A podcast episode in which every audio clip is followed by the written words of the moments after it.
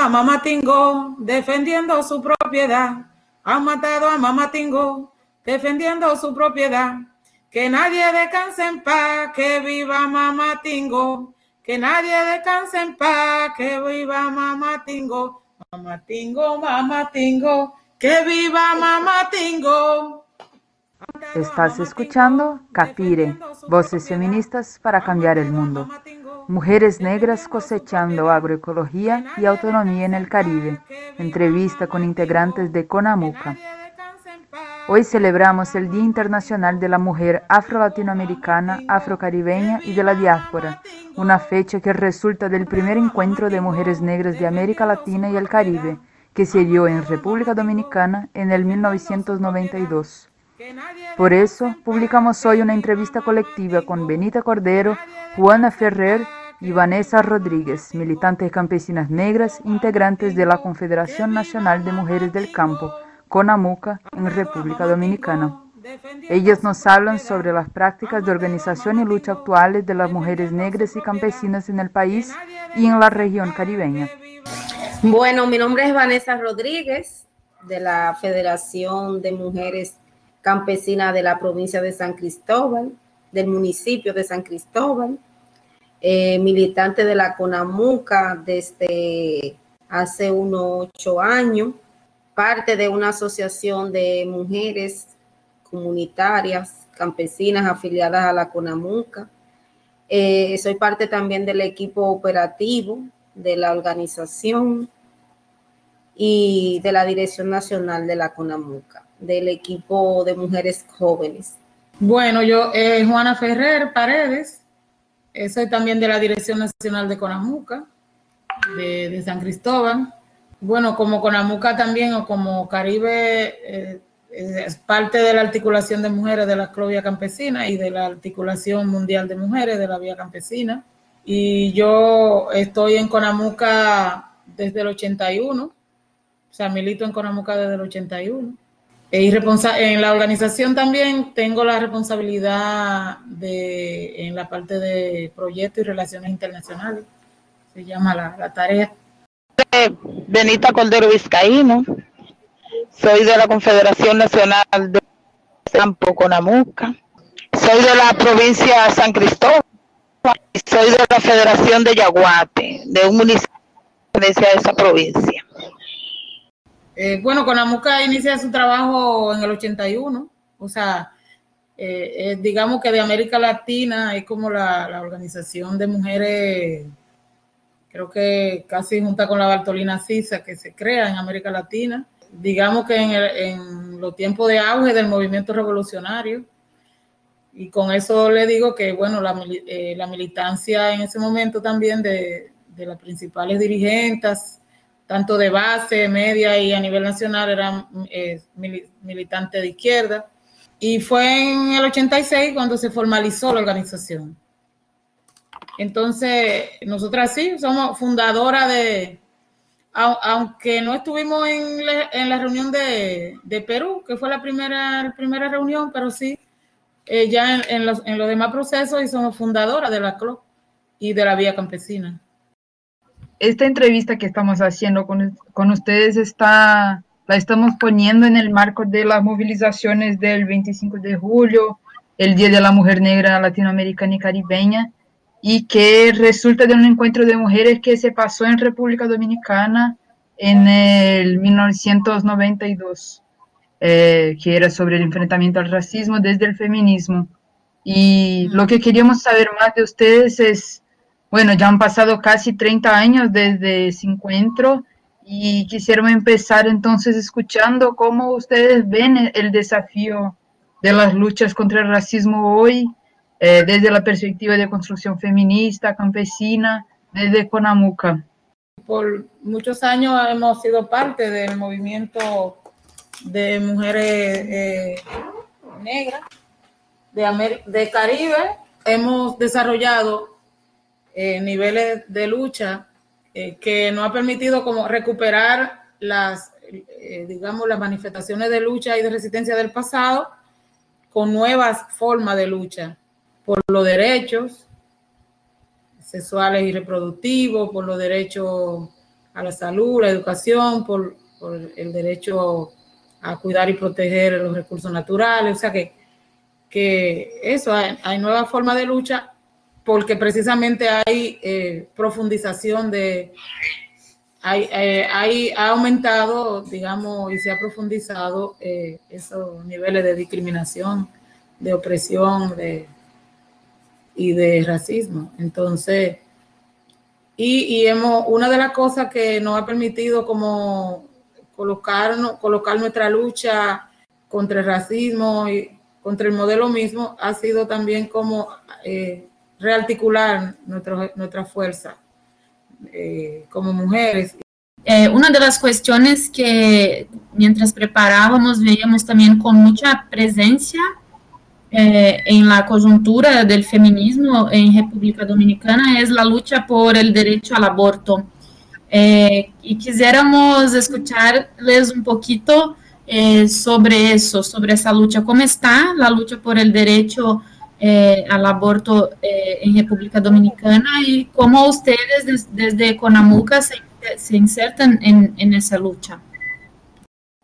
Bueno, la, la situación del, de la despenalización de la, del aborto, específicamente en nuestro país, aún solo hablamos de tres canales hasta, hasta el momento, una lucha que ha, ha llevado más de 20 años en el país, pero que en los últimos, digamos, 5 o 7 años se ha abierto no solo al, al movimiento de mujeres, sino que se ha abierto a otros escenarios. O sea, ya en la comunidad se puede hablar de la lucha por la despenalización del aborto en las tres circunstancias en las cuales la, estamos siguiendo, que es cuando eh, viene con malformación e incompatibilidad con la vida, cuando es fruto de una violación o cuando corre riesgo la vida de la madre. O sea, eh, ya las personas en las comunidades han entendido de qué situación no de un grupo de, mujeres, sino que es una situación que se da en las comunidades, que se da y que eh, cada año tenemos cifras alarmantes de muchas niñas, adolescentes y mujeres que mueren en sus comunidades por la práctica de abortos clandestinos, por esta misma situación, de, que corren el riesgo de, que al momento de ir al hospital, pues pase como ha pasado en algunos casos tan notables como el caso de Esperancita, de que fue prácticamente secuestrada en el hospital y no se le pudo practicar el aborto y al final falleció. Y como ella, otras eh, mujeres que, ha sucedido lo mismo en, nuestro país. Y en especial las mujeres, que, las mujeres campesinas, las mujeres negras, las mujeres que no tienen acceso eh, rápido a un sistema de salud privado porque quienes tienen el acceso a, un sistema de salud eh, privado, pues pagan y se lo hacen con más facilidad o salen del país y se lo hacen. Y eso ha movido como el, eh, el, pasar esa información a la ciudadanía común, eso ha motivado a que más personas y otros colectivos se unan a la lucha de la destrucción del aborto en estas tres circunstancias. O sea, ya no estamos hablando que solo las feministas se están movilizando a favor, sino estamos hablando del colegio médico, estamos hablando de sectores que antes eh, eh, solían ser un poquito más conservador, pero que se han decidido involucrar. Eh, el movimiento social en sí, y en este año, el año pasado y este año, fue muy notable, fue muy visible eso, que el movimiento social en su conjunto se movilizó, se posicionó. Eh, organizaciones que tenían, que tienen otra, otra lucha, pero que en este momento están posicionándose a favor de la, de la, de las tres causales. Periodista, en este momento nosotras nos encontramos, el movimiento de mujeres se encuentra, digamos que en su mejor momento en tema de del apoyo en los medios de comunicación. Contamos con el apoyo de muchas mujeres y hombres que están en los medios de comunicación, que han mantenido este tema en el tapete, que no ha permitido que los congresistas eh, eh, eh, se salgan con la suya y que al momento de votar, aunque en este momento no pasó con las tres causales, pero eh, sepan que la población, hay una población que está vigilante. Además de, de la postura que, que han mantenido, porque es cierto que muchos congresistas votaron en contra del Código Penal que favorece a las mujeres, pero muchos lo hicieron a favor y muchos presentaron el respaldo a las mujeres dominicanas públicamente, porque anteriormente, aunque estuvieran de acuerdo, no lo, no lo hacían públicamente. ¿Qué, ¿Qué encuentran de desafío y entonces de retos también eh, cuando actúan por la igualdad entre hombres y mujeres, por el derecho al aborto, contra la violencia, el racismo, eh, ¿a qué se enfrentan? Eh, poder seguir en uno otro desafío alcanzar una soberanía alimentaria, alcanzar la agroecología, pero también uno de importante que tiene que tenemos como es poder ir involucrando a la en los procesos de transformación de nuestro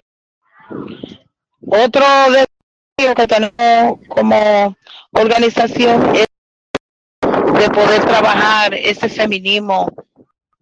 vecino y popular desde la base de nuestra organización.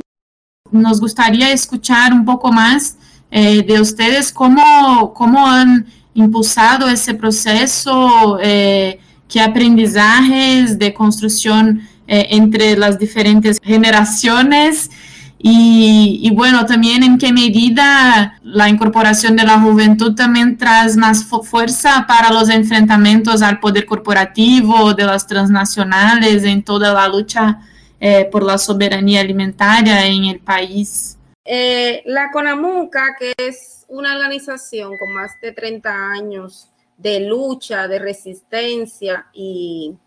de acompañamiento a las mujeres campesinas y a la familia en general, a las familias del campo. Con su objetivo bien planteado es poder mantener un trabajo, un trabajo bien organizado y esto se ha logrado a raíz de la formación de la formación política e ideológica. Eh, no solo a las compañeras que iniciaron el proceso de construcción de la CONAMUCA, sino a la integración de nuevas compañeras y aportar desde nuestra experiencia, desde nuestros conocimientos y desde nuestras expectativas de qué es lo que queremos y de cuál es la sociedad que queremos construir. Que nosotros estamos constituidas por asociaciones de base asociaciones en las comunidades, donde estamos mujeres desde muy adultas hasta mujeres jovencitas, hasta adolescentes, hasta niñas que, que empiezan a ir a las reuniones, a participar de las actividades junto con sus madres y ya cuando crecen es difícil que, que puedan salir de la organización. Se enamoran de la organización y se quedan siendo parte. Eh, también está una estructura media que son las federaciones, donde van representantes de las asociaciones a, las federaciones y ahí también van las compañeras jóvenes. Y está la dirección nacional que estatutariamente decide que tienen que ser la mitad adulta y la mitad joven.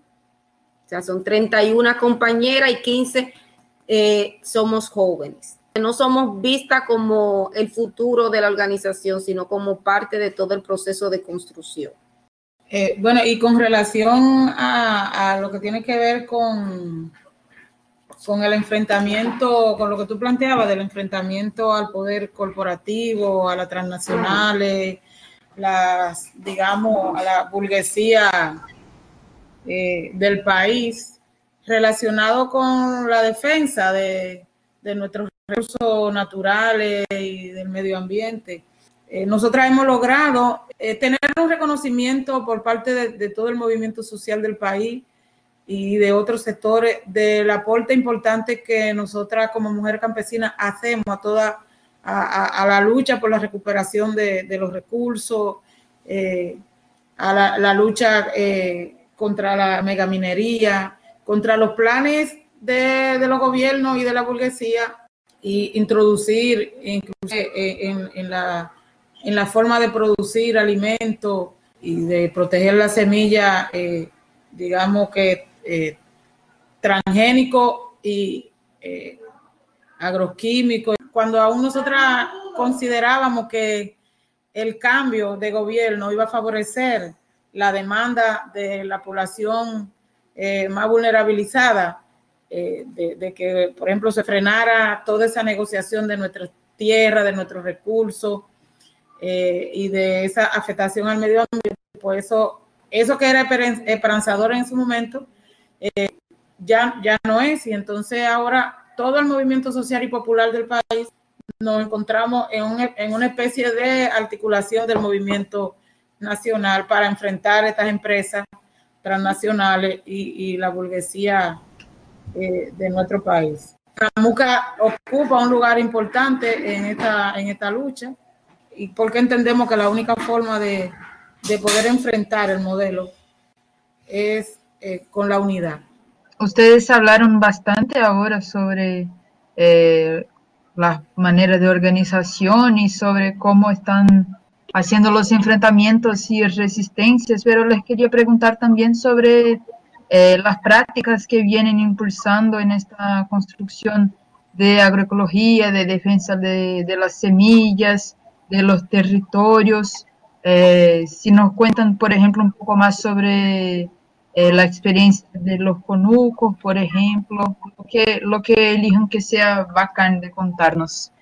Ahora tenemos una escuela de forma de formación para la compañera y que quieren hacer buenas prácticas y, no, y eso nos ha permitido hacer un acompañamiento a los conucos y a la parcela. Hemos ido rescatando prácticas ancestrales que estaban un poquito dejadas en nuestro país, como es el tema del convite. A lo que, y la que no saben, el convite es eh, la práctica ancestral que había de producir en el país. Y, y el conuco dentro de esta de monocultivo y que donde se le al campesino y la campesina todos los días, no son rentables, que lo que renta es el monocultivo. Pues los conucos siguen sobreviviendo. Y cuando en el pues le dice que hay un buen conuco, es cuando el conuco tiene, el conuco tiene plátano, yuca, yautí, andule, habichuela, y tú ahí al conuco el único que nunca engaña al hombre ni a la mujer, ni se queda con el sudor de nadie. Quería agregar como una de las prácticas también ancestrales, importantes, que promueve eh, el colectivismo en la todavía, o sea, que recuperamos de, de esas prácticas ancestrales que son los convites en la producción agroecológica ahora eh, intentamos recuperar eso, ¿no? Del de, convite, que, el convite es una forma de producir, de trabajar la tierra, tanto en, el proceso de preparación como de, eh, de, cosecha, de manera colectiva, o sea, el grupo de familia de una comunidad, nos juntamos, en vez de que una familia trabaje solo, su conuco, pues eh, son, somos varias familias que trabajamos la tierra del otro de manera y de la otra de manera conjunta, de manera en solidaridad, digamos. Y eso tiene un impacto importantísimo en el sentido de que logramos aumentar, eh, digamos, disminuir el tiempo de, dedicación al proceso de producción porque nos involucramos más personas, pero también eso eh, recupera esa solidaridad y esa producir de manera colectiva y compartir también en algún momento, eh, no solamente la, el proceso productivo, sino también la cosecha y, y, lo que deja. O sea, antes, por ejemplo, eh, recuperar eso de que antes la familia, eh, en, en, una casa, en una familia se producía yuca, por ejemplo, y, y en otra se, se produce guineo o banano, eh, entonces eh, da ese, ese compartir de lo que se produce. Entonces, e, esa forma, esa práctica nos ayuda a ir a recuperar de nuevo esa, esa buena práctica ancestrales que, que de alguna manera se ha ido perdiendo en, algún momento y entonces con la práctica agroecológica, dentro de la agroecología, pues estamos trabajando para eh, recuperar esa, esa práctica de producir, eh, de producir alimentos y eso para nosotros es una práctica bien innovadora que, que de alguna manera frena también el tema de la migración. Eh, porque motiva que la gente sigamos produciendo en el campo. Eh, eso de que nos hablan ustedes es muy, muy lindo e interesante. Eh, y estaba pensando acá de cómo eh, ustedes están diciendo que estas prácticas ancestrales que son retomadas y, se siguen haciendo en los tiempos actuales son me eh, parece, por lo que dicen ustedes, que son herramientas, estrategias de, de, lucha y de construcción de un futuro. Entonces, les quería preguntar si ven que son que recuperar esta ancestralidad y ponerla en el presente es también eh, una práctica antirracista, una práctica desde los pueblos eh, en Caribe, en las Américas. bueno, claro, claro, precisamente eh, dentro de sí, de la discusión y el debate en la organización de cómo, de cómo construir eh, la, la agroecología a través de la soberanía alimentaria, eh, tiene que ver con eso, ¿no? Con, con, la unidad de los pueblos, no solamente para luchar en contra del modelo en la calle, en otros espacios, sino también nuestra lucha desde nuestro territorio eh, apoyándonos con la, producción de alimentos, el cuidado del medio ambiente, de los recursos, eh, también eh, la, recuperación del mercado, del mercado solidario, del mercado local. O sea, son prácticas que realmente van a ir rompiendo con ese individualismo que no han, a que no han sometido el modelo neoliberal y capitalista. Que son, son prácticas que también que enfrentan a ese modelo eh, capitalista eh, Y a las mismas empresas, eh, a las empresas transnacionales de, la alimentación, para nosotras son importantísimas, es una de las herramientas importantes para recuperar nuestra forma de vida y nuestra forma de producir y nuestra forma de de, y, también nos pone por delante la retomada de Inclusive, una cuestión muy importante de República Dominicana es eh, también que evidencia el aporte de la cultura dominicana a la cultura haitiana y, viceversa. O sea, no, solo en el tema de, la, cultura eh, qué sé yo, de la música, del canto, sino también de la forma de vida, de manera colectiva en las comunidades. Nosotros hay, eh, hay comunidades, eh, por ejemplo, que compartimos entre poblados, entre compañeros y compañeras haitianas, migrantes, descendencia haitiana y dominicanos y dominicanas, la, la vida en el campo sea, no, no, hay, no hay, por más que la burguesía, tanto la burguesía haitiana como la burguesía dominicana quiera dividirnos en, el sentido de que somos dos, que somos dos países, pero es una misma isla. Es, eh, o sea, esa práctica también nos ha ayudado a, retomar esa, la solidaridad y, la, y, la, y el modo de vida de manera colectiva entre los dos pueblos también. No solamente a través de las fronteras, sino en otros pueblos que no están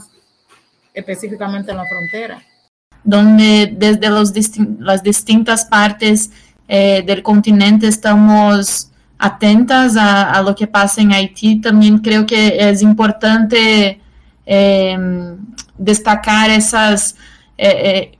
todos los, los, espacios de construcción de esa solidaridad que va mucho más allá de, de, la declaración, que es parte, pero que la solidaridad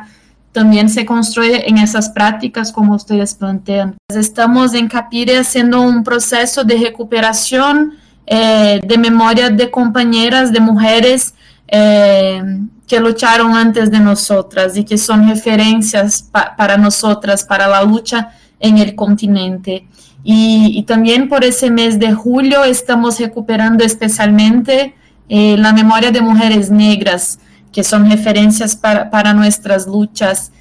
Y, y, bueno, nosotras queríamos escucharles eh, sobre, no sé si voy a pronunciar eh, bien, pero Mama Tingó, que, es como una persona de referencia a ustedes, ya hemos leído eh, sobre ella, ella, pero queremos eh, aprovechar la entrevista con ustedes para, para lograr contar la historia eh, de ella en Capire. Bueno, Florinda Soriano, mamá Tingó, eh, era oriunda de,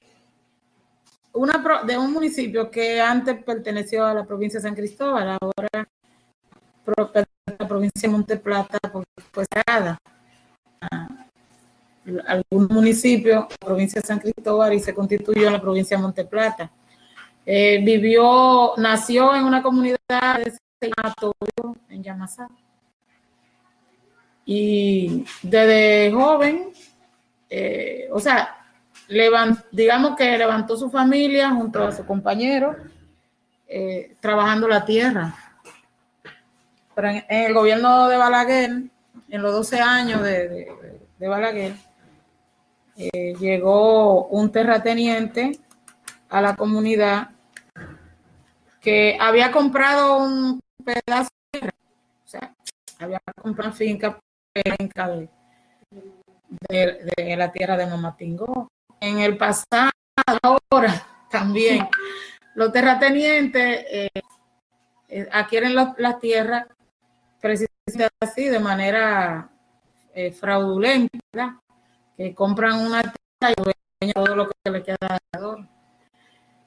Esa, esa tierra era sustento de, de vida de mamá Tingo y su familia, que ella defendió con todo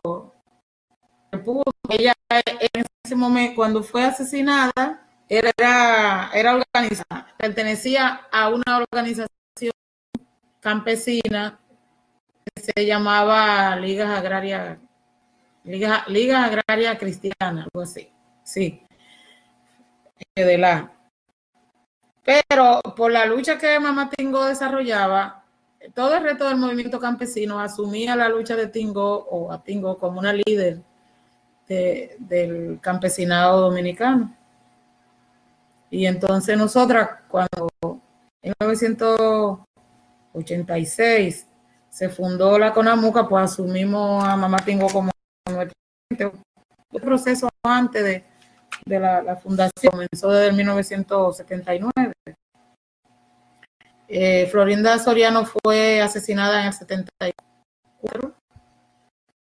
El capatá de, de esa finca que estaba de Tuconuco.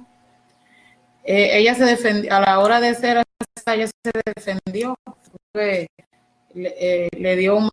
al capatá antes de, eh, antes de recibir eh, lo, las balas que acabaron con Adriano Mamatingo es nuestra referente de lucha, de resistencia por la tierra, eh, por defensa de las comunidades, del territorio, de los recursos. Y bueno, sigue siendo, después de, de esos años de, de no estar eh, eh, físicamente, pues ella sigue siendo eh, la líder histórica del movimiento, no solamente del movimiento campesino, sino inclusive del movimiento feminista y del movimiento social hemos, bueno, hemos logrado en los últimos años como colocar a Mamá Tingo ya no solo como una referente histórica de lucha de República Dominicana, sino a nivel del continente. Bueno, también pues, tenemos que decir que hemos logrado esto también a través de, de nuestra lucha eh, al interior de la CLO y de la vía campesina, que es un movimiento, o sea, que, que, tomamos de, rele, damos relevancia a esas mujeres y hombres del, movimiento campesino y del campesinado que han entregado su vida en la lucha por preservar la tierra como un derecho de la... Ella, eh, una de las, de la, digamos, de la estrofa de, de las canciones y de la digamos de la décima que ella que ella cantaba es que para quitarme la tierra tendrán que quitarme la vida porque la tierra es mi vida.